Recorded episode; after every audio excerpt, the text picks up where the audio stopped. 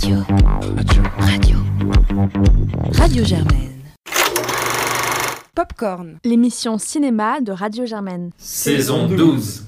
Bonjour à tous, vous écoutez Popcorn, c'est aujourd'hui le 19e épisode de notre saison 12. On est aujourd'hui en compagnie de Jeanne. Bonsoir. Valentin. Bonsoir. Yula. Bonsoir. Et Paul. Bonsoir. Et donc aujourd'hui, on a un programme assez chargé avec des films dont on avait très envie de vous parler. On va commencer par euh, Les basses besognes de Carlos Monero qui est sorti sur Netflix. Ensuite, euh, The Nightingale de Jennifer Kent qui est disponible sur OCS. Et puis ensuite, pour notre moment rétrospectif, on a décidé de revenir sur deux films issus de la collaboration entre euh, le réalisateur David Cronenberg et l'acteur Viggo Mortensen, en vous parlant d'abord de History of Violence qui est sorti en 2005 et puis ensuite des Promesses de l'ombre qui est sorti en 2007. Et on commence tout de suite donc avec les sorties récentes, avec les basses besognes, dont on écoute tout de suite un extrait de la bande-annonce. Lo que te quiero decir es que tus espermatozoides son débiles, chiquitos, lentos y escasos, muy escasos. ¿Eso te dijo amor? Imagínate. ¿Está bien, patrón? Como un toro, papi. ¿Vos habías visto de par? Disimuladitos, pues. Deja de leer esa puta Biblia, hazme el favor, cuídame la casa. Alors Jeanne, c'est toi qui nous le présente Alors, je ne vais pas pouvoir en dire grand-chose parce que c'est pas un film avec une énorme intrigue. C'est euh, donc Les Basses Besognes est un film qui a été réalisé par le Colombien Carlos Moreno et c'est un long métrage qui euh, nous fait un peu le portrait d'un baron de la drogue, mais euh, un baron de la drogue avec une grosse bedaine assez stupide qui et ça commence sur sa vie dans sa villa et comment il a l'impression de se faire euh, espionner par les flics et, comment il va gérer en fait ses problèmes avec euh, son trafic. Du coup, Claire, t'en as pensé quoi? Euh, mais c'est un film dont, enfin moi pour le coup, je l'avais euh, un peu, euh, d'ailleurs je vous l'ai vendu comme une comédie. euh, Enfin j'avais un truc un peu léger, donc je savais vraiment pas quoi m'attendre et certainement pas à ça. Et je l'ai trouvé plutôt intéressant en fait, enfin plutôt euh, distrayant. Au moins il est, il est assez créatif. On peut pas lui reprocher d'avoir la platitude. Euh, bah, les films souvent qui sortent sur Netflix hein, malheureusement. Dès la première scène on a euh, bah, un peu tout ce qu'il y a d'intéressant dans le film. Enfin il y a un dialogue euh, qui moi m'a fait penser qu'il s'étire pendant super longtemps où on a du mal à comprendre d'où il part où évidemment, on peut pas s'empêcher de penser au film de Tarantino ou de Guy Ritchie, et qui voilà, montre un film de gangster, a, priori, qui joue sur la comédie, la comédie noire, avec un humour, un humour dans le montage, dans la composition des plans, où vraiment il y a deux discussions qui se déroulent en même temps, au premier, à l'arrière-plan, sans qu'on comprenne, euh, comprenne trop ce qui se passe. C'est plutôt cool, c'est très coloré. Il y a des jolis plans, tout simplement, hein, vraiment, c'est assez joli en vrai, je sais pas trop quoi en dire de ce film parce que hum, euh, il y a des stylistes, c'est un film qui est très stylisé, euh, mais paradoxalement, je trouve qu'il manque de rythme. Enfin, du coup, il m'a pas vraiment emmené autant qu'il aurait pu et autant qu'on pourrait se le dire en regardant euh, un peu les scènes sé- séparément, parce qu'il y a beaucoup d'idées dans la mise en scène, dans le, qui est dans, dans les expressions, etc. Mais qui fait qu'au final, bon voilà, c'est un, portrait qui m'a rarement fait rire. euh, pour le coup, parce que c'est notamment beaucoup de trucs que j'avais déjà vus ailleurs euh, dans les films de, gangsters de genre-là. Voilà, j'ai pas passé un mauvais moment, mais euh, j'ai passé à peu près tout le film à me dire que ah, ça, aurait pu être, je sais pas, enfin je trouve que ça, ça, manquait de, ça manquait de rythme ou de d'un truc qui venait m'attraper pour vraiment m'intéresser à cette histoire. Jeanne, je sais pas euh, ce que toi t'en as pensé. Du coup, pour mon grand retour popcorn, euh, c'est vraiment un film super que vous m'avez fait voir. Euh, les basses besognes est parmi les plus grosses merdes que j'ai jamais vues de ma vie. Franchement, je me suis ennuyée, mais comme rarement je me suis ennuyée. C'était infini. Et d'ailleurs, euh, pour être tout à fait honnête, j'ai pas pu regarder jusqu'à la fin parce que je me suis endormie sans m'en rendre compte. Donc euh, vraiment, je, en fait, j'ai rien compris.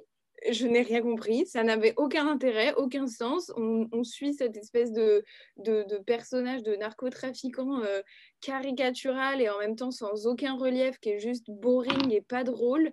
Euh, tout le monde est à plat, euh, personne n'a de vie, personne n'a d'ambition. Et effectivement, c'est un film qui est, qui est assez stylisé, comme tu dis. Il y, il y a une photographie qui est quand même assez intéressante et assez belle. Et on se dit, bah, bon, bah, du coup, il y a quelque chose qui va se passer. Mais non, en fait, le scénario, il est nul à chier. Et euh, c'est un, un peu un supplice, quoi. Parce que vraiment, j'ai essayé d'en tirer quelque chose de bien. Mais vraiment, c'est pas possible.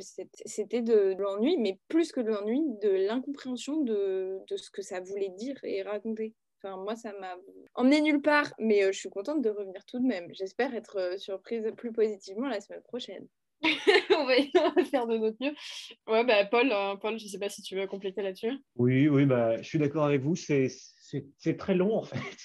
C'est Ouais, c'est c'est vrai. 1h40, mais c'est vraiment très long. Euh, les blagues ne tombent pas forcément juste. Il y en a une qui m'a fait rire à la fin, qui est euh, une sombre histoire de- d'église qui devient soudainement euh, une- un chant satanique. Bon, ça, je trouvais ça suffisamment intéressant comme proposition pour être drôle. Le reste du film est long. Il entraîne une dizaine de sous-intrigues plus ou moins inintéressantes. Il commence par une ouverture à la Guy Ritchie, mais n'en fait rien. C'est d'un cynisme et d'une cruauté et d'une. c'est d'un gras assez terrible, en fait. Donc, on a du mal à en avoir quelque chose à foutre de ces gens. Ils sont tous odieux. Oui, stylistiquement, c'est un peu facile, en fait. Ça fait vraiment euh, premier film. En fait, ça fait très, très premier film, ce qui n'est pas le cas en plus.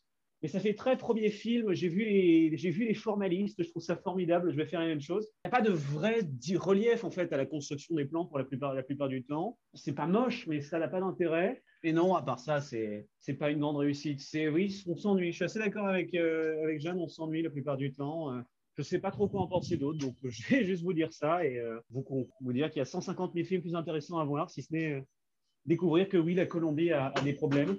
C'est un peu tout ce que je peux vous en dire. Ça vaut pas le coup de, perdre son temps à ça, hein, vraiment. Bon bah ouais, non, franchement, je vais pas essayer de sauver le film, euh, effectivement, euh, c'est très très long. C'est vrai que passer la surprise, euh, notamment de la première scène, bah, on s'y fait très rapidement et quelque part, il est monotone dans, dans ces espèces de... Enfin, il essaie de jouer un peu au gosse, mais en fait, ça devient vraiment très vite prévisible. Et oui, j'avoue que c'est aussi assez incompréhensible, en fait, hein, Jeanne, euh, pour le coup. euh, moi, je, je serais, serais vraiment incapable de résumer vraiment ce qui se passe dans le film, ce qu'il essaye de raconter. Bon, euh, vous l'aurez compris quand j'ai dit qu'il y avait des films cette semaine dont on avait très envie de vous parler.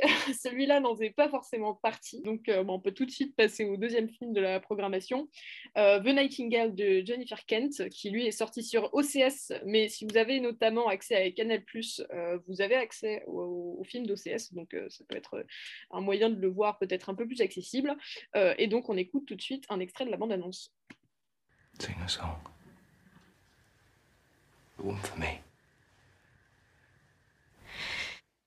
I wish I were on yonder hill. We don't want no trouble. That's just the way, isn't it? You don't want trouble, but sometimes trouble wants you. Tis there I'd sit and cry my fill. Get me to the soldiers that came by this morning. It's too dangerous. Et donc, euh, Yula, c'est toi qui nous le présente. Nightingale, c'est un film de Jennifer Kent qui se passe en 1825 en pleine Australie, en pleine colonisation euh, des Britanniques. Claire est une euh, prisonnière irlandaise de 21 ans qui chante régulièrement pour l'armée britannique. Elle se fait utiliser par cette armée d'ailleurs, plus particulièrement par l'officier Hawkins qui abuse d'elle. Et un soir, cette armée britannique, et notamment l'officier Hawkins, vont commettre l'inimaginable pour Claire devant ses yeux. Et donc Claire, par la suite, va décider de se venger. Et donc tout ce film va se tourner autour de cette histoire, du fait qu'elle va essayer de se venger de ce que cette armée a fait euh, à sa famille. Et donc, euh, Valentin, je te laisse dire ce que tu en as pensé de ce film. Euh, oui, c'est un film que moi j'ai beaucoup aimé. Alors j'avais déjà vu son précédent film parce qu'il avait fait euh, il y a quelques années maintenant un film qui s'appelait Mister Babadook, qui était déjà un film d'horreur et euh, en tout cas un film de genre euh, déjà très marqué dans ses intentions de mise en scène, dans ses intentions de réalisme et dans la manière dont il appartenait à ce qu'on appelle l'elevated horror dans le sens où c'est un film à concept. Euh, et là, on retrouve un peu cette, notion-là, mais je pense que vraiment, The Nightingale, et c'est difficile de faire un bon second film, c'est toujours compliqué. Je pense qu'elle a fait un film qui est encore meilleur que son premier, et j'ai trouvé ça vraiment, vraiment très impressionnant. Euh, moi, ce qui m'a frappé, en fait, surtout, c'est que je m'y enfin, je, je suis rentré dans le film en m'attendant à un film de genre, un vrai film de genre. Or, c'est pas exactement ce que c'est. C'est un film qui, d'abord, est essentiellement brutal par, et horrifique par son approche du réel. Ça passe par plein de choses, ça passe par le montage. Il y a beaucoup de raccords dans l'axe, par exemple, qui sont à la fois hyper crus, euh, très cut, et en même temps hyper déstabilisants parce que c'est ce qu'on considérerait comme des fausses coupes dans la plupart de, enfin, en tout cas dans un montage classique. Ça passe par le son parce qu'il y a beaucoup de violence dans le film, mais il y a très peu de musique.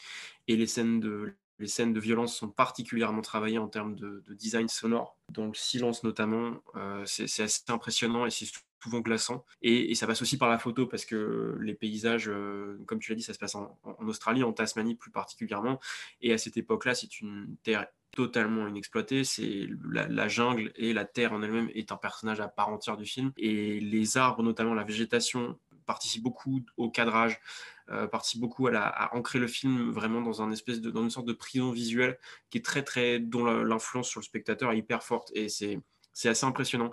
Et, je trouve que c'est un film de genre qui est hyper violent, mais dans lequel la violence n'est pas stylisée. Et ça, c'est assez, assez intéressant par rapport au genre que ça travaille, celui du rape and revenge. Dans le schéma classique, il y a quelque chose d'un peu euh, mesquin dans ce, dans ce schéma-là, parce qu'il s'agit toujours de mettre en valeur le personnage féminin de manière euh, hyper sexualisée.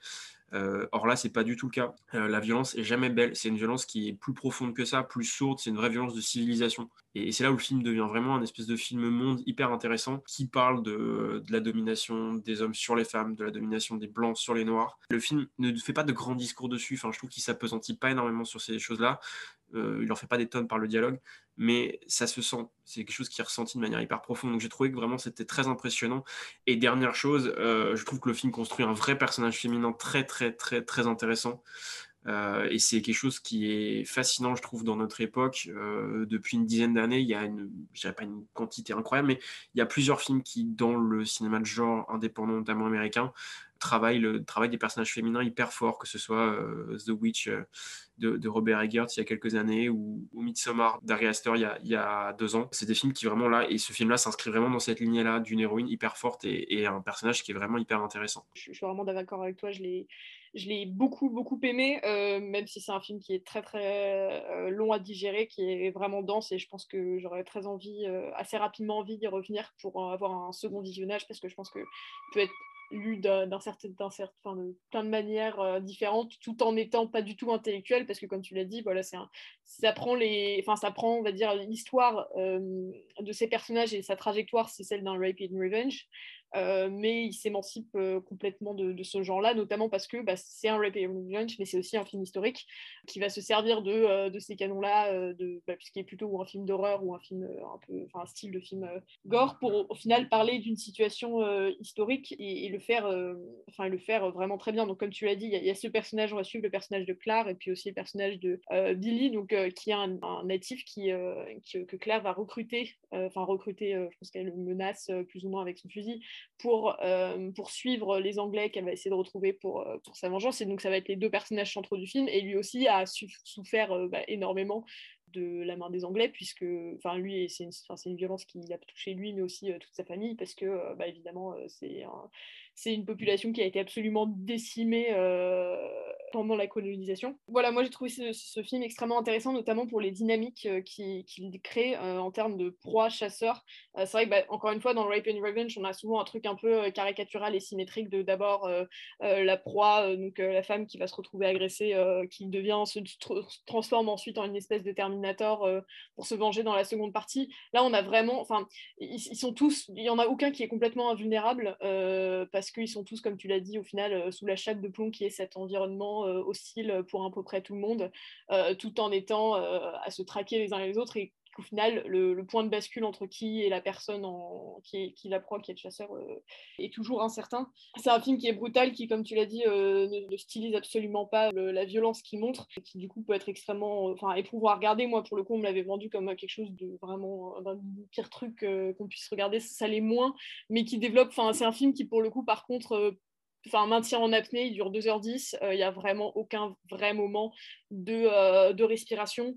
Euh, de paix parce que toutes les paix, c'est des paix un peu, enfin tous les moments un peu plus calmes, c'est des moments euh, désespérés parce que ce que je trouve, ce qui montre, c'est euh, une sorte de fin du monde. Enfin, la fin, bon, déjà pour, les, pour ces deux personnages, celui de Claire et celui de Billy, c'est-à-dire que ils sont, enfin, Billy déjà, il voit juste toute sa, sa civilisation et sa culture s'effondrer, et puis Claire, bah, du coup, c'est sa famille, et juste, bah, on se demande ce qu'elle va faire après, après ça, tout simplement parce qu'elle est, elle est dans une île à l'autre bout du monde, et, et, utiliser les codes un peu du film d'horreur euh, je trouve ça extrêmement intéressant euh, pour, pour filmer euh, ce genre de choses. Paul Oui, bah, je suis d'accord avec vous sur la plupart des points. Je pense que vous n'avez pas appuyé sur une chose qui, je pense, est très très importante, c'est que ce film, comme moi d'ailleurs, déteste profondément les Anglais.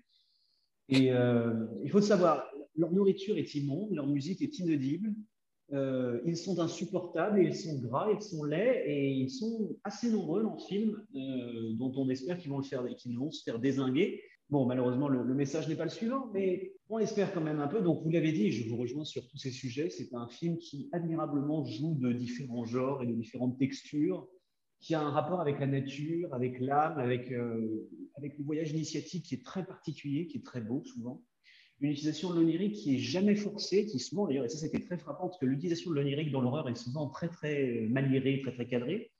Et je pense qu'il y trouve quelque chose de beaucoup plus sincère dans les quelques scènes de, traumatisme qui apparaissent pour le personnage. Et justement, c'est vrai que l'addition de, de, ce deuxième personnage, de ce compagnon, qui va devenir presque en définitive le centre du récit, est un, est un coup de génie absolu et offre une fin euh, littéralement crépusculaire pour le coup, qui amène finalement le spectateur vers un, vers un point de, non-retour, mais pas forcément celui qu'il pourrait penser. Et ça, ça c'est vraiment très, très émouvant. Les performances sont toutes formidables. Euh, je te rejoins sur l'idée des rapports de domination, que je trouve effectivement absolument magnifique euh, bah, dans, les, dans les mouvements des personnages. Euh, dans l'organisation du deuxième groupe, on va suivre ceux qu'on pourchasse, entre guillemets, qui ont évidemment une figuration, une figure assez classique du Rape and Revenge, comme tu l'as souligné, mais qui ici, justement, parce qu'ils incluent un certain nombre de, personnages peut-être inattendus, deviennent devient peut-être plus intrigant. L'intégration de la brutalité aussi, aussi m'a marqué, euh, notamment parce que je dis, le silence, en fait, il y, a une, simplicité dans ces scènes qui est euh, désarmante et qui surtout est souvent contrebalancée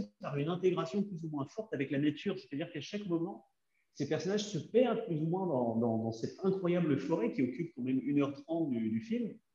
Et euh, leur présence plus ou moins forte, l'utilisation des couleurs notamment, autant sur leur personne que dans le plan, pour euh, mettre en scène peut-être un rapport plus psychologique au personnage est absolument fascinant. Et ça, oui, c'était euh, vraiment pour vous frappant. D'autre part, oui, bah après, je pense que c'est une très mauvaise idée d'y rentrer en se disant qu'on va être choqué, parce que quand on cherche justement une forme de choc, euh, cette absence d'emphase, étonnamment, peut-être un retour de bâton qui marquerait d'une autre façon. Donc ça, c'est peut-être quelque chose qui m'a frappé quand je l'ai vu. L'utilisation de la musique euh, ne m'a pas complètement convaincu. Je trouve que c'est important d'utiliser justement un, un rapport entre les langues aussi, en général, puisqu'il y a l'utilisation de la langue euh, des natifs, l'utilisation de la langue gaélique et l'utilisation de l'anglais dans les, dans les, chants qui en fait symbolisent certains états d'esprit. Mais dans le long terme, euh, je suis absolument convaincu effectivement par ce film et je vous rejoins sur beaucoup de choses. Alors euh, Yula, est-ce que tu rejoins euh, notre enthousiasme? Alors oui, mais si j'ai cru comprendre, vous, vous ne l'avez pas trouvé aussi violent que cela a été dit, c'est ça? Bah alors c'est plutôt, et là pour le coup je pense que c'est mon erreur, c'est que quand j'ai présenté le film, j'ai un passer un avertissement sur euh, la violence parce que c'est comme ça que moi on me l'avait on me l'avait présenté. Au final en étant préparé à voir quelque chose d'absolument euh, violent mais de, manière extrême euh, bah, quelque part ce qui est montré est, si peu enfin est montré de manière si peu stylisée ou spectaculaire même si euh, ça reste quand même très très violent. Disons qu'on a été plutôt enfin en, ce qui me concerne mal préparé à, à ce, que, la violence est réellement dans le film. Oui, après, je pense que ça dépend des personnes. Alors, moi, je l'ai trouvé quand même très violent, surtout dans le début. Par ailleurs, ce qui était assez surprenant, c'est que la fin, on s'attend à encore plus de violence, on s'attend à un crescendo, et en fait, euh, euh, non. Donc, euh, ce qui est assez marrant, c'est le rapport à la vengeance que va avoir la réalisatrice dans le film, c'est-à-dire qu'on on ressent une vengeance, mais une vengeance qui ne va pas être gratuite parce que celle-ci va même être remise en question euh, par la suite. Euh, et donc j'ai trouvé ça très intéressant. Et ce que j'ai trouvé extrêmement intéressant, c'est le thème euh, de la colonisation britannique en Australie. Alors c'est quelque chose que moi, personnellement, je n'avais peu entendu parler, en tout cas, enfin, très, peu traité dans les films notamment le rapport entre euh, ce duo qui va se former entre ces deux personnages principaux, euh, euh, Claire et Billy. Je pense que ça, ça va être même encore plus fort, en tout cas pour moi, cette intrigue qui est une sorte de sous-intrigue par rapport au film. cette relation, en tout cas, la, comme on traite Billy, va être encore plus fort que, que cette vengeance, ou en tout cas ce qui se passe à Claire elle-même. Et on, on voit qu'au final, euh, ce que Claire vit est horrible, bien évidemment, mais ce qui est encore, en tout cas particulièrement, ce qui m'a encore plus touchée, c'est l'histoire de Billy. Euh, et c'est horrible à dire puisque les, deux histoires, en tout cas les, les, deux vécus de ces deux personnages vont être euh, horribles aussi l'un que l'autre. après, moi, ça m'a vraiment fait penser à. Bon, déjà, ceux qui ont aimé Game of Thrones, l'actrice principale, c'est celle qui a joué Lyanna. Il y a vraiment un écho un peu à ce style Game of Thrones, donc cette violence. Il n'y a aucun tabou dans ce film tout est permis. J'ai trouvé qu'il y avait quand même des moments où euh, moi j'avais du mal à regarder des, longueurs, c'est-à-dire euh, des moments où en fait, par exemple, des scènes de viol qui étaient quand même euh, très explicites, c'est-à-dire au moment où, le spectateur va se dire bon, c'est bon, j'ai compris, la réalisatrice va aller encore plus loin et va dire non, mais en fait, je vais vous montrer encore plus euh, donc, c'est vrai que ça, ça, y a des scènes qui peuvent être euh, très perturbantes pour certaines personnes.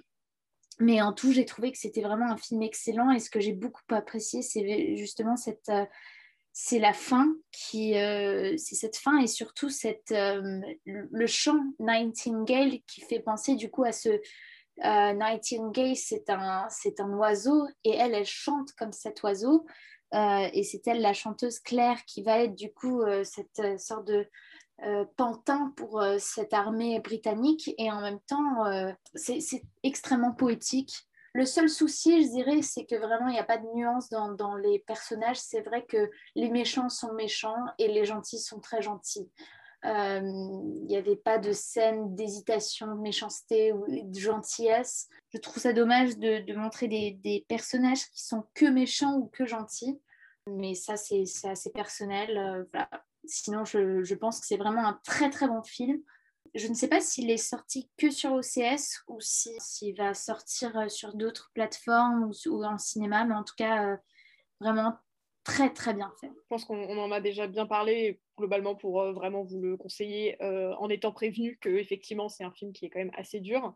Euh, moi, si j'ai envie de conclure, j'ai juste pour sur sa fin, moi qui m'a, enfin je sais pas, moi qui m'a profondément bouleversé. Je pense que je pleurais sur l'intégralité de la scène de fin, qui, qui, qui, qui, fait vraiment basculer le film dans pour moi en tout cas, autre chose que le film de genre, parce qu'il il nous éloigne de la violence qui, qui, caractérise euh, bah, tout le film, enfin qui est un peu le même le fil rouge du film, parce que c'est une vengeance, euh, pour nous faire prendre qu'il y a quelque chose de très immédiat et de désespéré, pour nous faire prendre un peu, euh, enfin pour nous sortir et nous montrer ce qu'il y a autour de ça, qui est une situation assez profondément désespérée. Et comme tu l'as dit, Paul, je trouve c'est un, mot qui résume bien notamment cette fin, enfin qui était crépusculaire de voilà, fin d'un monde et qui, enfin moi en tout cas, m'a assez profondément bouleversée. Donc euh, voilà, si, euh, si vous, avez, avez envie d'être tenté par l'expérience, euh, moi c'est un film que en plus j'ai énormément regretté de ne pas avoir vu au cinéma, donc vraiment essayer de le regarder dans les meilleures conditions possibles, d'autant qu'il dure 2h10, donc il faut être préparé pour cette expérience. mais je pense qu'on peut quand même vous, le, vous, le, vous le recommander sans hésiter. Et donc ça nous amène à la seconde partie de cette émission qui sera aussi légère, puisqu'on va parler de deux films de Cronenberg. Donc Cronenberg évidemment un cinéaste qu'on ne présente plus. On va ici euh, parler de deux, films, euh, deux de ses sorties euh, plutôt récentes, mine de rien, puisque c'est des films qui sont sortis dans les années, les années 2000, History of Violence, dont on va commencer tout de suite par écouter une partie de la bande-annonce. One win and run coming right up, boys. Bye.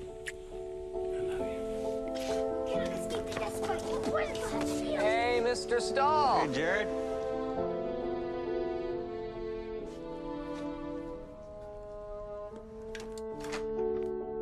More bat. Hey, Tom. Thanks, Tom. Good as ever. Have a good evening.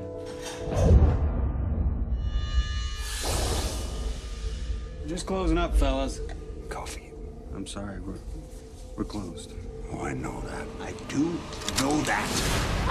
Shut up! We don't carry much cash here. Don't Bon, une bande-annonce hein, qui vous en dit assez peu euh, sur ce que, ce que, va être le film ensuite, et je vais laisser du coup Valentin le présenter. Ouais, euh, alors c'est un film qui est sorti en 2005, si je ne me trompe pas, euh, qui raconte l'histoire de Tom Stall, qui est donc incarné par Viggo Mortensen à l'écran, qui est un personnage sans histoire, euh, comme on pourrait le décrire dans un fait divers, euh, installé dans une petite ville américaine, euh, tenancier d'un restaurant, d'un diner, sauf, sauf qu'un jour, ce, ce, type qui donc a une femme, des enfants, pour qui tout, tout, semble rouler, ben, en fait, il, il est braqué par deux, deux, malfrats et, et, il a le réflexe de les abattre tous les deux froidement, ce qui en fait de lui une sorte de héros local. et il lui ramène aussi pas mal d'emmerdes parce qu'apparaît dans sa vie un personnage mystérieux qui semble être un mafieux, incarné par, par Ed Harris. Et donc on va découvrir bah, en fait, le, le, doute s'installe sur les raisons de pourquoi ce personnage arrive et sur qui est réellement euh, Tom Stowell. Et alors, euh, Paul, qu'est-ce que tu en as pensé? Eh bien, c'est un film merveilleux. C'est une, euh, c'est une grande réussite parce que c'est un film en deux parties, en fait. Euh, ce que disent beaucoup de, des analyses de Cronenberg, et je pense qu'ils ont assez raison là-dessus, c'est que c'est un type qui aime bien peler épaisseur par épaisseur ces personnages d'une façon ou d'une autre, que ce soit visuellement, avec euh, bah, tout ce qu'il a fait dans le body horror dans les années 70, mais ici purement psychologiquement et narrativement. Et donc, c'est un film qui va reposer sur un certain nombre de twists et d'impostures en fait, de ces personnages qu'il va euh, implémenter par un doute visuel et surtout par une incroyable scène d'ouverture qu'on ne va pas vous décrire, qui n'a rien à voir avec ce qu'on vient de vous raconter, enfin rien à voir d'origine, et qui, je pense, met en scène immédiatement ce que sera le ton du film, c'est-à-dire la capacité, enfin, le mensonge en tant qu'objet de, récit, en tant qu'implémentation de la violence elle-même et euh, en tant qu'apparence, en fait. Et chacune des scènes, en fait, de, ce film va se répéter deux fois, dans les, dans les premières heures, en fait, et dans la deuxième. Et à chaque fois, on voit quelque chose que, qui a disparu, quelque chose qui est tombé, pour donner une forme de, dualité absolument fascinante avec ces personnages, jusqu'à la, la, scène finale, qui est, euh, bah, sans la raconter, qui est un moment absolument resplendissant de, euh, de douleur, en fait, de, de violence physique. C'est un film qui, euh, pour le coup, lui aussi, est assez violent. À la manière de Cronenberg, quand quelqu'un se prend une balle dans la tête, c'est l'intégrale de la, de la mâchoire qui explose. Euh, et d'ailleurs, il y a beaucoup de, représentations qui reposent aussi sur les codes de l'horreur dans la mise en scène et qui font accentuer, en fait, en quelque sorte, la, déformation des visages, la déformation des personnages. Et tout ça est accentué aussi par euh, une mise en scène qui, par ailleurs, est relativement sobre. Les plans sont souvent très simple, les personnages peu émotifs, et on se dirige vers une tragédie qu'on ne comprend pas ou peut-être qui était déjà présente aux origines. Et c'est un film fascinant que, euh, oui, que moi je, ne peux que conseiller à chaque fois, qu'on peut revoir, revoir, revoir et toujours trouver des nouveaux détails absolument fascinants. Euh, mais toi, Valentin, qu'est-ce que tu en as pensé? J'en ai pensé beaucoup de bien, comme toi. Euh, et tu as dit un truc intéressant sur la manière dont, il était, dont le film est à la fois euh, hyper euh, réaliste. et c'est vrai, en termes de rythme et d'acting, notamment de direction d'acteur, il, il, il, se veut assez minimaliste. Mais moi, il y a un truc qui m'épate dans ce film, euh, c'est la caméra. En fait, c'est vraiment la caméra de Cronenberg. C'est la manière dont les mouvements de, caméra sont hyper indolents, hyper lents, millimétrés. Euh, la manière dont il utilise le zoom aussi pour instiller beaucoup d'ambiguïté dans les scènes et dans la manière dont il décadre ou recadre une scène en fonction de, des enjeux qui s'y déroulent.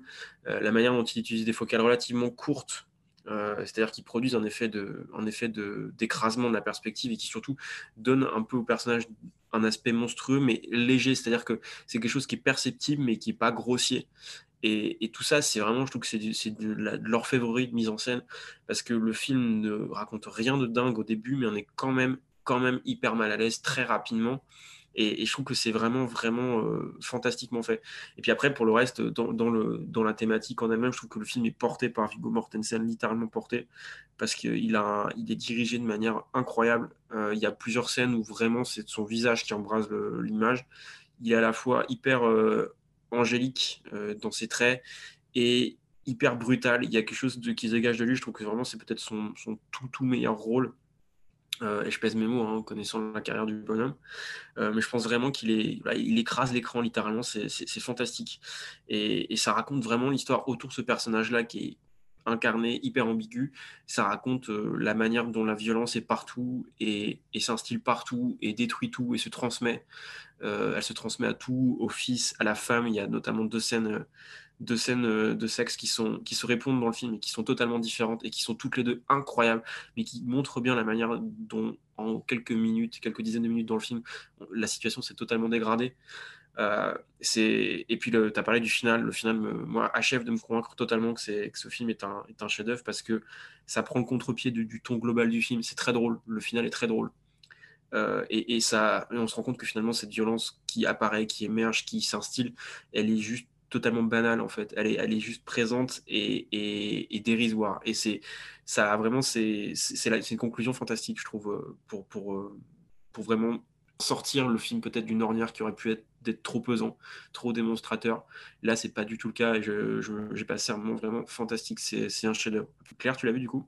Ouais, je l'ai vu et bon, bah, encore une fois, je vais complètement vous rejoindre. C'est j'adore euh, vraiment. Enfin, oui, effectivement, le terme de chef-d'œuvre est, complètement adapté, même si la première fois que je l'ai vu, j'ai été plutôt déçue par sa simplicité. En fait, je m'attendais vraiment à quelque chose d'assez différent. Et en, le revoyant une seconde fois, j'ai juste euh, vraiment découvert vraiment, enfin, je me suis vraiment euh, beaucoup plus intéressée à ce que ce film racontait vraiment. Comme, tu l'as dit, Valentin, hein, je vais être presque redondante là-dessus, mais c'est un film qui est très intéressant dans sa manière de traiter la violence. Encore une fois, c'est filmé euh, de manière extrêmement euh, bah, dépassionnée, peu, peu démonstrative, c'est pas spectaculaire, c'est quotidien en fait. Et il traite vraiment la violence comme cette espèce de point de bascule où on, sort complètement des différents personnages euh, qu'on peut avoir parce que y a la dualité de, des, identités un peu de, de Viggo Mortensen qui est au centre du film et on tente sur cette espèce de point de bascule où on est juste une sorte d'instrument de survie pure qui transforme euh, complètement, enfin, d'une sorte d'instinct euh, de survie qui, est, enfin, qui, qui, qui, fait que c'est un film qui reste assez pessimiste sur ce qu'il raconte, euh, notamment bon, de, la société américaine, parce que bah, il reprend un certain nombre de ces stéréotypes et de ces images de genre. Hein. On a voilà ces plans, ces plans qui évidemment on évoque plein d'autres, notamment de western où on a bah, voilà l'homme de la maison avec un fusil à la main qui défend qui défend sa famille et donc qui va qui rappelle, euh, qui rappelle bien d'autres scènes, mais qui va raconter complètement, complètement autre chose, euh, et qui reste aussi euh, bah, assez universel, parce que, parce que bah, le ce récit qui fait de, basculement dans la violence, au final, et, de, bah, de, retournement des stéréotypes, et je pense qu'on va aussi en parler en, discutant des, promesses de l'ombre, des, attentes et des stéréotypes à la fois par rapport au genre, parce qu'on s'imagine euh, enfin au début on s'attend par, un thriller, en tout cas c'est comme ça qu'il est catégorisé et au final c'est quelque chose d'assez différent, notamment par son rythme qui peut être très lent et un scénario, euh, euh, scénario qui du coup est extrêmement simple et en même temps bah, les stéréotypes des différents personnages qu'on a avec entre le mafieux et le family man, friendly family man, qui fait que c'est un film qui est bah, absolument passionnant qui a vraiment une, efficacité et une brutalité euh, qui, vraiment frappe euh, et, fait que c'est une expérience euh, bah, extraordinaire. Et bah, moi, je vais, je, vais, arrêter là parce que vraiment, sinon, je vais répéter tout ce que vous avez dit, mais en, en, en confirmant que là, effectivement, la performance de Viggo Mortensen est, fantastique. et on retrouve presque dans cette espèce de transformation du visage un, peu, un peu du body horror de, Cronenberg presque, enfin en tout cas de côté vraiment organique qu'il a de manière de traiter euh, bah, l'espèce de déliquescence, euh, le retour à la sauvagerie qui, en fait un truc vraiment spectaculaire. Oui, totalement. Parce que pour remettre le film dans son contexte, c'est un film qui, a, arrive assez tard du coup dans la, carrière de Cronenberg, mais c'est surtout le premier volet d'une trilogie thématique dont, ensuite sont est composé, enfin, qui est composé ensuite par, par Les Promesses de l'Ombre et puis par Dangerous Method en, en 2011. Et ces trois films qui sont vraiment font figure d'exception dans la carrière de, Cronenberg parce que c'est des films qui sont profondément réalistes. Il est depuis euh, avec Cosmopolis et puis euh, et puis Maps to the Stars, il est passé sur quelque chose de beaucoup plus mystique.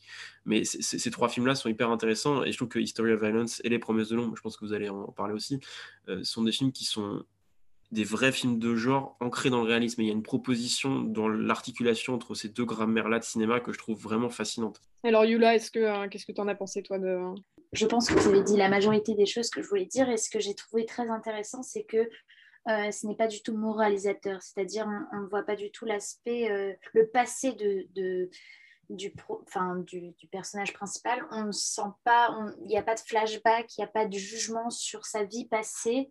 Euh, est-ce qu'il était un tueur en série? Est-ce qu'il était. Est-ce qu'il tuait pour de l'argent? On ne sait pas. Et justement, ça n'a pas d'importance, donc il n'y a pas ce côté moralisateur. Et en même temps, j'ai trouvé qu'il y a un côté très intéressant.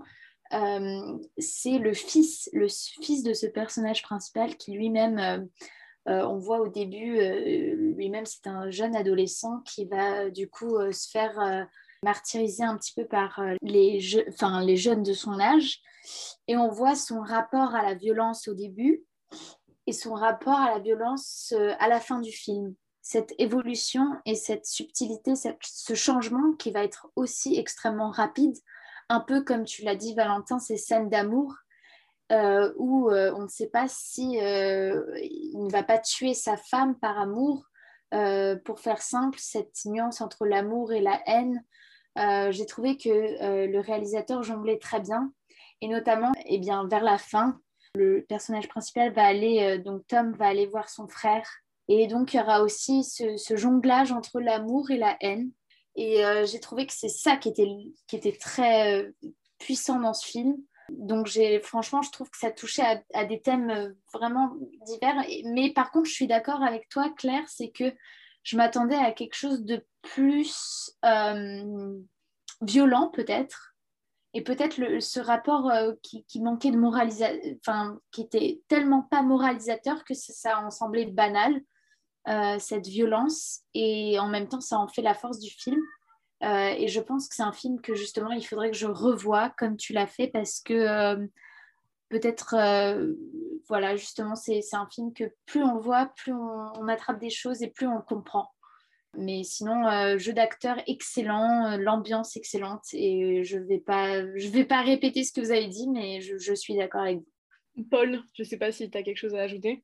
Eh ben, bah, paradoxalement, moi, je trouve, alors pas que c'est peut-être le plus surnaturel de la, de la trilogie avec Viggo Mortensen, c'est-à-dire que, euh, comme tu as dit, La promesse de l'ombre et même Dangerous Method ont des, souvent des mises en scène qui sont vraiment très cadrées, mais surtout, il y a une couleur, je trouve, qui est très sobre dans ces deux films, surtout dans, dans Les promesses de l'ombre, d'ailleurs, qui, a, un coloris très terne, et encore dans, dans, euh, dans euh, History of Violence, et notamment d'ailleurs dans, la, fameuse scène de transition de milieu du film que je ne vais pas raconter, mais qui est absolument formidable. Il y a un très très beau plan sur le visage de, de Viggo Mortensen qui, tu as dit, n'est pas appuyé et qui marque euh, cette transformation, entre guillemets, du, de l'homme au monstre et qui, justement, par sa colorimétrie, c'est une colorimétrie qu'on retrouve de plus en plus dans la deuxième partie du film, transforme le film dans une forme d'épopée beaucoup plus, euh, beaucoup plus grandiose, beaucoup plus, bah, beaucoup plus fantastique que ne le sont les deux autres, qui continuent au contraire. Bah, ça, fait partie du, message de subversion, c'est-à-dire de refuser toute, euh, tout envolé, mais comme celui-là, justement,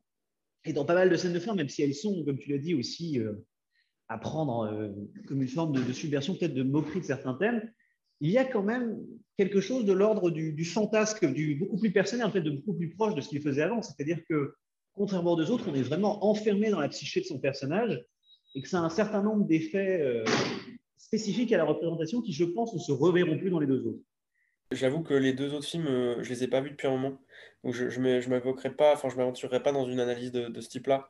Mais en tout cas, ça m'intéresse vachement. Ça me donne envie de, du coup, de, revoir notamment Dangerous Method que j'ai pas vu du coup depuis, depuis très longtemps.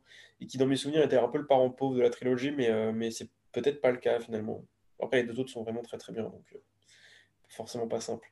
Bon, eh bien, euh, je pense qu'on peut, on peut s'arrêter là en, vous recommandant encore une fois vraiment de découvrir euh, History of Violence. Et donc voilà, on aura parlé euh, de la mafia dans une ferme américaine. On va parler maintenant de la mafia russe à Londres avec Les promesses de l'ombre dont on écoute tout de suite un extrait de la bande-annonce. We think he might be Russian mafia. And he was a member of Vorev Sakonia. In Russian prisons, your life story is written on your body. In tattoos. You don't have tattoos, you don't exist. I'm afraid we've lost the mother. Unidentified woman died December the 20th, 2313. Baby girl born 20th December, 2314. C'est Paul qui nous présente le film. La promesse de Londres est aussi un film réalisé par euh, David Cronenberg, avec Viggo Mortensen dans le rôle titre, mais aussi, mais aussi Naomi Watts et notre très cher euh, Vincent Cassel, et qui raconte l'histoire d'une nurse qui, euh, un jour, sur une des patientes qu'elle reçoit en réhab, trouve un journal, euh, un journal contenant un certain nombre d'informations, et notamment une carte qui l'amène vers un certain restaurant tenu par ce qui va s'avérer être un réseau de, mafieux russes, dont est notamment responsable le père du personnage de Vincent Cassel, dont le garde du corps n'est autre que Viggo Mortensen, avec qui elle va rapidement se lier. De là se dénoue toute une histoire assez complexe et souvent euh, assez ambiguë qui nous explique, entre guillemets, les, rapports de domination, de force et les évolutions de, ce groupe très spécifique. Toi, Claire, qu'est-ce que tu en as pensé? Bah alors moi, c'est un film que j'ai beaucoup aimé, même si tout à l'heure on discutait de... Je préfère, je préfère quand même History of Violence, euh, mais celui-là est, quand même très intéressant. Je vais un peu le comparer à justement ce qu'on a dit euh, sur History of Violence, parce qu'il y a énormément de, thématiques communes, même si celui-là est beaucoup plus stylisé. Vraiment, enfin, ces personnages, le personnage de Viggo Mortensen d'ailleurs. D'ailleurs, aucun des personnages euh, qui jouent des mafieux russes n'est véritablement russe, mais euh, pour le coup, ça pose aucun problème. Euh, et parce qu'il est encore une fois fantastique, mais bon, voilà, c'est vraiment des, des caïds avec plein de tatouages qui éteignent leurs cigarettes avec leur langue.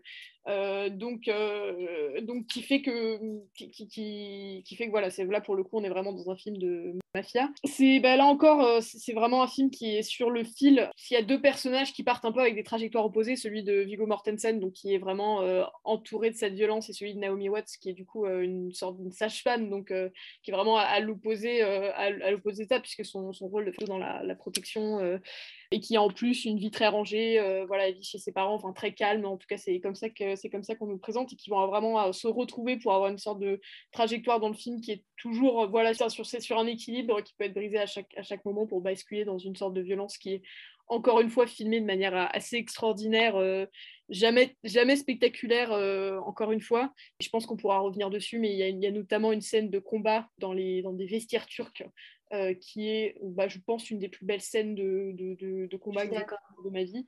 elle, est, elle est absolument fantastique. Mm.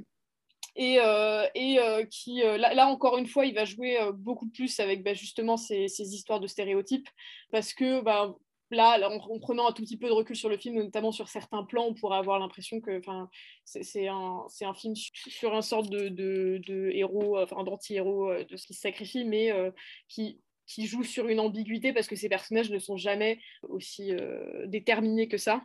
Et je vais attirer l'attention moi sur un personnage que je trouve assez intéressant, c'est Vincent Cassel, qui pour le coup est souvent un acteur qui a tendance à mériter, mais qui je trouve que là joue un personnage absolument extraordinaire. Il joue le fils du mafieux euh, qui est euh, qui essaye qui essaye d'être un genre de caïd, mais qui est complètement pathétique et qui se complaît complètement dans, dans, dans, une espèce de cliché de caïd qui, qui, est trop grand ou trop trop lourd pour lui et qui arrive à apporter un sorte de de touchant presque au film que je trouve complètement inattendu, mais qui, qui vraiment, euh, pour moi, incarne assez bien cette, capacité d'arriver à, à subvertir des, des stéréotypes, notamment dans ce film. Moi, je suis d'accord. Enfin, moi, j'ai préféré quand même euh, A History of Violence, mais après, euh, j'ai trouvé que ce film est excellent et comme tu, tu l'as rappelé, cette scène justement dans, dans ces dans, ces, dans ce sauna, bien évidemment, c'est cette violence de Cronenberg. Après, moi, contrairement à, toi, Claire, par exemple, j'ai trouvé que justement le jeu d'acteur de Vincent Cassel m'a plus dérangé qu'autre chose. Je pense que la culture de, la mafia de, russe euh, est moins dans, dans la rigolade. J'ai trouvé que, Vincent Cassel avait plus euh, ce personnage drôle. Euh, L'Europe de l'Est est beaucoup moins dans les émotions que ce que Vincent Cassel a fait paraître. J'ai trouvé que c'est un film excellent et c'est très difficile d'en parler sans révéler un peu euh, certaines choses. Donc euh, je vais rester très brève euh, sur ce film. Voilà, j'ai du mal à en parler sans justement, je, je voudrais absolument pas révéler l'intrigue principale ou en tout cas ce qui, ce qui pourrait. c'est un peu complexe à certains moments, mais en tout cas, c'est une très belle histoire. Après, il y y a, des éléments de trop. Euh, une certaine histoire d'amour qui se développe vers la fin, euh, qui était peut-être euh, pas nécessaire, disons. J'ai trouvé que c'était un très bon film et, franchement, je, le recommande vivement. Alors, je suis d'accord avec vous. je trouve que ça, plutôt plus avec Claire, désolé qu'avec avec toi, Yola, parce qu'il y a beaucoup de choses qui, moi, me, parlent beaucoup dans ce film, je trouve très, très beau. je trouve que c'est un film qui répond merveilleusement bien au premier, dans le sens qu'il utilise la même ambiguïté qui caractérisait Viggo Mortensen ici et la joue un peu contre le spectateur. Je pense que le, plus grand génie de ce film, c'est de prendre les, préjugés du, spectateur à sortie du premier et de, les retourner en quelque sorte en créant un personnage qui serait presque l'inverse, diamétralement opposé au, premier, autant dans son imposture d'ailleurs que dans son comportement général, c'est-à-dire dans son approche de la violence. Euh, c'est aussi un film qui a fait beaucoup parler de lui à l'époque, et c'est un truc que d'ailleurs Cronenberg avait noté sur le fait qu'il y a une image dans ce combat dans les peintures de la, enfin, du sexe de, de Viggo Mortensen. Et voilà, c'est une, anecdote qui me semble importante de, citer. Mais par ailleurs, c'est un, c'est un, c'est, euh, je pense que là où c'est un très très beau film, c'est aussi justement dans cette imposture de ces personnages. C'est-à-dire que le, le, troisième entre guillemets niveau de lecture de ce film, et tu l'as, tu l'as amené avec l'idée de, de, de, Vincent Cassel, c'est que c'est un film sur des gens qui sont des imposteurs par rapport à des stéréotypes qu'ils ne comprennent pas D'ailleurs, la plupart de ces gens, tu l'as dit, euh, ne, parlent pas, ne sont pas russes et n'ont pas l'air très russes. Et euh, Naomi Watts d'abord, d'ailleurs, qui, joue le, personnage du public, c'est-à-dire euh, l'insertion du, spectateur, à qui on peut expliquer les, les codes de cette mafia. Et ce personnage-là elle-même, qui pourtant serait dit d'ascendance russe, ne comprend rien à tout ça, voit ces traditions de loin. Et en fait, on comprend que d'elle, tout le monde voit ces traditions de loin, qu'il y a une forme de, d'imposture généralisée qui maintient ce système de violence qu'on voyait déjà explorer dans le premier et qui le maintient justement au travers bah, de, cette volonté de tenir des codes que plus personne ne comprend ou ne connaît. Et l'autre très belle scène, c'est ça commence par une autre scène de meurtre assez terrible euh, qui, implique un, quelqu'un qui se fait égorger dans un salon de coiffure. Et cette scène-là, c'est la même chose. Ce qui est très étrange dans cette scène, c'est que tout le monde semble répéter un rôle que personne ne comprend. Et l'idée de mise en scène théâtrale continue jusqu'à la fin, parce que la, fin est elle-même absurdement théâtrale. Cette histoire de, cette histoire de, nourrisson, euh, elle est absurdement grotesque et je, la trouve absolument géniale. Parce que c'est, on, arrive à peine à croire un retournement aussi romanesque. Et pourtant, il est mis en scène, et il est mis en scène par un des personnages du récit, et on le comprend a posteriori. Et il est là le génie, c'est que quand on comprend que tout est mis en scène et que tout le monde se met en scène ou met en scène les autres pour avancer dans un objectif que personne ne comprend vraiment, c'est là qu'on continue, entre guillemets, à tomber dans ce système de violence. C'est que la violence devient mise en scène et toujours mise en scène de quelque chose pour quelque chose, même si personne ne comprend vraiment là où on va. Et là, tout d'un coup, cette espèce Mais même le père semble en fait tout aussi perdu que les autres. Il est, un objet de violence suprême, et d'ailleurs, il est euh, celui qu'on doit renverser. Il est le roi, entre guillemets, à renverser. Mais, mais même ce personnage-là semble bien plus misérable qu'autre chose quand on considère le, sort final que d'abord que lui réserve, et ensuite on considère ces actions, tous ces gens sont, monstrueux en réalité dans une espèce de, de, grande pièce de théâtre un peu burlesque qui se conclut sur rien, c'est-à-dire exactement le, même texte qui ouvrait, c'est-à-dire que finalement, il y a aussi cette idée qu'on n'a rien appris de plus que ce qu'on savait déjà, parce que plus, personne ne sait rien à ce stade-là, et qu'on maintient, on continue cette action perpétuelle de, meurtre et de, tuerie euh, sans aucun sens, au détriment d'ailleurs des individus qui essayent désespérément de s'impliquer là-dedans, et à l'image de, Vincent Cassel, qui devient aisément manipulable une fois que son, personnage de deux gros bonhommes un peu instable se fait briser.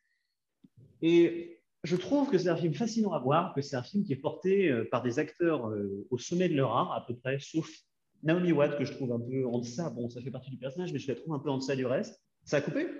Je pense que c'est un très beau film que je vous conseille. Bon, bah, là-dessus, encore une fois, je pense qu'on est assez unanime pour vous recommander euh, Les Promesses de l'Ombre et puis du coup euh, History of Violence, le diptyque à regarder, euh, enfin vraiment deux films qui, se tiennent très bien ensemble. Et donc, on va arriver à la dernière partie de cette émission avec les coups de cœur et les coups de gueule de chacun. Et je vais laisser Paul commencer. Alors oui, inspiré par la, récente suite de, de propositions de Valentin, j'ai décidé moi aussi de me mettre à la littérature, outre le cinéma, parce qu'apparemment c'est pas mal. Et donc, euh, cette semaine, je voulais conseiller le Théâtre de Saba de Philippe Roth, qui est un, ouvrage de, 600 pages publié à la, fin des, années 90, que je trouve euh, absolument fascinant, qui donc, comme tous les livres de, Philippe Roth, raconte l'histoire d'un personnage qui est un juif de New York, Newark, euh, avec d'énormes problèmes de libido et absolument odieux, et avec un ton légèrement ironique, c'est-à-dire en réalité un avatar comme un autre de Philippe Roth mais celui-là donc se retrouve euh, du haut de ses 64 ans à, perdre sa maîtresse dans les premières euh, pages, et de là s'engage une forme de, flux continu entre guillemets de narration qui va de façon assez incroyable et peut-être assez difficilement descriptible, euh, réussir à mélanger finalement les, apparitions, les pensées, les souvenirs, les discussions de, de, notre personnage, donc de ce personnage de, Saba, qui donc euh, part finalement enterrer cette vie qu'il n'a jamais réussi à se lancer, les femmes auxquelles il a, qu'il a pu aimer, les femmes qu'il a abandonnées surtout. Et euh, c'est assez indescriptiblement beau, c'est, ça se lit extraordinairement vite, c'est dans un style d'une pureté absolument magnifique en français comme en anglais. Euh, donc voilà, je, vous le conseille si vous avez l'occasion. Et Valentin? Ça, va être une, ça va être une fin d'émission totalement pas cinématographique, parce que je vais la recommander un livre aussi. C'est bien, il y a une sorte d'écho parce que je voulais recommander euh, un, livre d'Éric Reinhardt qui s'appelle euh, Cendrillon et qui est sorti dans les années 2000 euh, et qui, de la même manière que, le bouquin de, Roth, j'ai l'impression, puis comme l'œuvre de Philippe Roth en général, s'appuie sur quelque chose de très très contemporain en littérature, c'est-à-dire le jeu sur le dédoublement entre l'auteur et, et, ses, et le protagoniste. Et ça raconte là, pour le coup, de manière assez paroxystique ce, ce procédé-là, parce que euh, Cendrillon, c'est l'avatar de, c'est un avatar construit par Eric Reinhardt qui se projette dans ce roman-là sur quatre fils temporels différents. Le premier étant euh, sa vie de tous les jours, c'est-à-dire il y a une partie totalement autobiographique, et, les trois autres étant trois avatars de lui. Patrick, Thierry et Laurent, qui ont, en fonction de leur, de leur rencontre et puis des événements qui marquent leur vie, prennent des voies totalement différentes. Et donc, c'est un exercice littéraire assez fascinant parce que le livre est vraiment tient d'un bloc. Il n'y a pas de dialogue. Enfin, c'est très, encore une fois, beaucoup de flux de conscience. et c'est assez, assez fascinant dans la construction. Et le livre porte un discours que je trouve hyper intéressant parce qu'il est sorti en 2007, il me semble, juste avant la crise financière. Et il y a tout un pan du livre qui, met en scène un personnage de trader. Euh, et globalement, le, livre tient aussi sur la question de l'humiliation, en fait. C'est un, livre qui est socialement marqué euh, très à gauche et, porte en lui un discours sur ce que c'est que de grandir dans une classe moyenne, voire une classe défavorisée, et, de se heurter euh, à, un passage de classe. Et c'est quelque chose que je trouve vraiment brillamment mis en scène. Il y a des choses qui, qui moi, m'agacent, euh, notamment toutes les péroraisons sur ses, sur ses habitudes sexuelles et ses préférences intimes. Ça, ça, m'intéresse beaucoup moins. Mais globalement, c'est un livre qui est assez, euh, assez fabuleux en termes de construction. C'est voilà, un objet d'art euh, à part entière. Donc, je vous le recommande très fortement. Et toi, Claire, quel est ton coup de cœur cette semaine? Bah alors moi, mon coup de cœur cette semaine, ça va être un film dont je crois qu'on a, on a probablement dû parler à Popcorn euh, à Cannes, euh, qui s'appelle euh, Under the Silver Lake de David Robert Mitchell, qui avait fait It Follows déjà, que j'avais beaucoup aimé, même si je l'avais vu contre mon gré parce que je ne savais pas que c'était un film d'horreur et que c'était absolument traumatisant. et donc Under the Silver Lake, c'est son deuxième film. pourquoi j'en parle? Parce qu'en fait, bah, je, me, suis, j'y ai repensé récemment et puis je me suis dit quand même ce film, on n'en avait pas. Enfin, en tout cas, moi, c'est un film que j'ai adoré, qui raconte euh, la vie donc, de Sam, qui est joué par euh, Andrew Garfield, qui vit euh, à Los Angeles, donc vraiment le Los Angeles fantasmé d'Hollywood. Ça se passe dans les années 70, 80, quelque chose comme ça, et qui va donc développer une obsession pour sa voisine Sarah, qui va disparaître brusquement, et donc il va se lancer à sa recherche et va se, se heurter. C'est un film profondément euh, complotiste et paranoïaque et donc va euh, au fur et à mesure de sa recherche va se retrouver face à, dévoiler peu à peu un sorte de, complot euh, mondial mystico mystico politique c'est complètement paranoïaque, c'est complètement délirant. Il y a quelque chose de très mégalo aussi, puisque euh, voilà, euh, ce David Robert Mitchell euh, va réussir à, se mettre en scène et se faire des autoréférences, alors qu'il fait aussi des références à Hitchcock, à d'autres immenses réalisateurs. Mais pour le coup, c'est ça, ne fait pas qu'à Enfin, il y a vraiment un, film qui a des, des chevilles énormes, mais vu son sujet, c'est presque, c'est presque, ça va plutôt dans son sens. C'est un film qui m'avait, qui m'avait beaucoup plu, dont on avait assez peu parlé, il me semble, enfin en tout cas à Popcorn et, d'une manière générale. Et donc voilà, si vous avez envie de passer, euh, passer euh, deux heures euh, devant un thriller paranoïaque qui en plus est au soleil, c'est quelque chose qui manque un peu en ce moment, je vous recommande du coup Under de revoir Under the Silver Lake. Et bien sur ce, on espère qu'on vous a donné envie de voir quelques films. Là, d'après avec le programme de cette semaine, ce sera peut-être pas complètement léger, mais en tout cas, c'était quand même des, beaux chefs-d'œuvre dont on espère qu'on vous a donné envie de les, les, découvrir ou de les redécouvrir. Et puis donc, d'ici là, on vous dit au revoir et à la semaine prochaine. Au revoir.